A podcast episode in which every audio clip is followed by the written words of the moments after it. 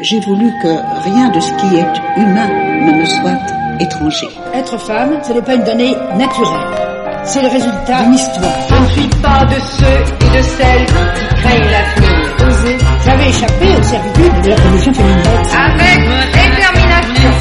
Je m'appelle Elisa, j'ai la quarantaine, et pourtant j'ai l'impression d'avoir eu déjà mille vies derrière moi. Il y a 13 ans, j'ai fondé un blog et Dieu créa, dans lequel je me suis mise à partager mes moments de femme. Quelques années plus tard, j'ai commencé à recevoir des lettres de femmes qui me parlaient de leurs problèmes, qui commençaient toutes par Chère Elisa. Et j'ai réalisé qu'il y avait une universalité dans ces écueils que nous partagions toutes. J'ai eu envie de rendre ces lettres publiques en un sens, d'accorder de l'écoute à celles et puis ceux qui n'en avaient pas. Aujourd'hui, vous allez découvrir avec moi l'une de ces lettres. Chère Elisa, j'ai 7 ans, tu me connais bien et tu voudrais croire que tu peux me protéger, m'épargner tous les problèmes. Tu veux croire que tu m'as donné confiance en moi, suffisamment pour que je sois déjà forte. Tu me sais sensible et c'est aussi ce que tu aimes chez moi, cette douceur et cette finesse qui font que je fais déjà attention aux autres autour de moi. Tu penses qu'à 7 ans, les autres euh, autour sont encore gentils et pourtant. En dehors de la maison, c'est déjà dur parfois. À l'école, j'ai mes amis, mais dans la cour de récré, il s'en passe déjà des choses compliquées. Ce soir, je suis rentrée bouleversée, et tu as voulu comprendre pourquoi. Je n'ai pas voulu parler, je me suis dit renfermée. Bravement, je t'ai dit que tout allait bien avec la voix qui tremblait déjà un peu. J'ai fini par te parler, lové au creux de tes bras. Je t'ai raconté les mots durs d'autres enfants dans la cour, de ce garçon qui me répète sans cesse que je suis moche, qui se moque de mon sourire, de mes dents qui poussent trop grandes à son goût. Il m'a conseillé de les limer pour avoir un sourire dit normal. Et je t'avoue que le soir, je mords le bord de mon lit en espérant que cela arrivera. Tu m'as écouté longuement et tu as eu cette boule au creux de la gorge. Tu m'as serré fort longtemps, tu as cherché les mots pour m'apaiser.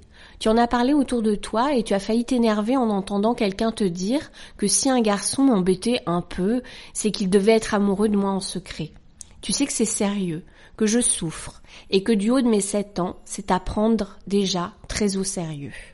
Mots recueillis auprès de Lou. Cette lettre date un peu, maintenant Lou a 9 ans, tout est plus simple pour elle, elle s'est affirmée et tant mieux, moi je suis euh, soulagée de mon côté. Et pourtant le fait d'avoir trois enfants me fait savoir que la cour de récré est déjà un peu un monde en soi et que loin d'être doux et attentionné et tendre, les enfants, ces chères petites têtes blondes, sont parfois extrêmement cruels déjà les uns envers les autres. Pourquoi est-ce que j'estime que ce message est majeur? Pourquoi est-ce que ces propos recueillis pour moi sont vraiment importants? C'est parce qu'en fait, c'est dès ce moment-là que tout se passe.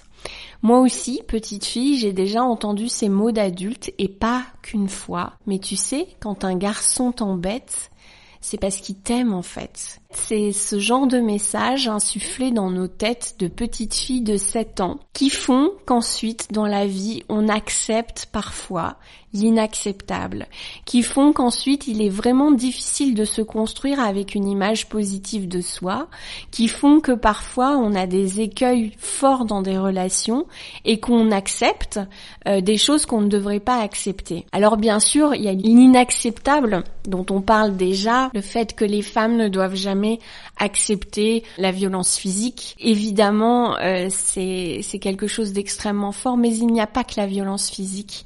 Il y a aussi cette violence sourde, insinueuse, terrible que vivent nombre de femmes au cœur de leur couple et qui réside dès le départ dans ces quelques mots insufflés dans la cour de récréation et aux petits garçons et aux petites filles qui dit qu'en fait on peut aimer quelqu'un en lui faisant du mal. Alors il était essentiel pour moi en tant que mère, en tant que femme, en tant que parent, d'aider mes enfants, garçons et filles, à comprendre que non, l'amour c'est pas ça. Que non, au-delà de l'amour, dans ces simples relations avec les autres, on ne peut pas s'autoriser de faire du mal à quelqu'un, on ne peut pas s'autoriser de montrer qui que ce soit du doigt et encore moins pour des notions physiques, pour des particularités, et que l'amour c'est avant tout aimer l'autre, le préserver, lui vouloir le plus grand bien, et aller contre peut-être ses propres pulsions pour justement que tout aille mieux chez l'autre. Vous n'êtes pas, lorsque vous êtes une femme, l'infirmière problèmes d'un homme et finalement vous n'avez en aucun cas à accepter de souffrir en silence. Et il était majeur pour moi d'inculquer ça à mes enfants dès la plus tendre enfance. Et vous, qu'en pensez-vous? Je vous embrasse, Elisa.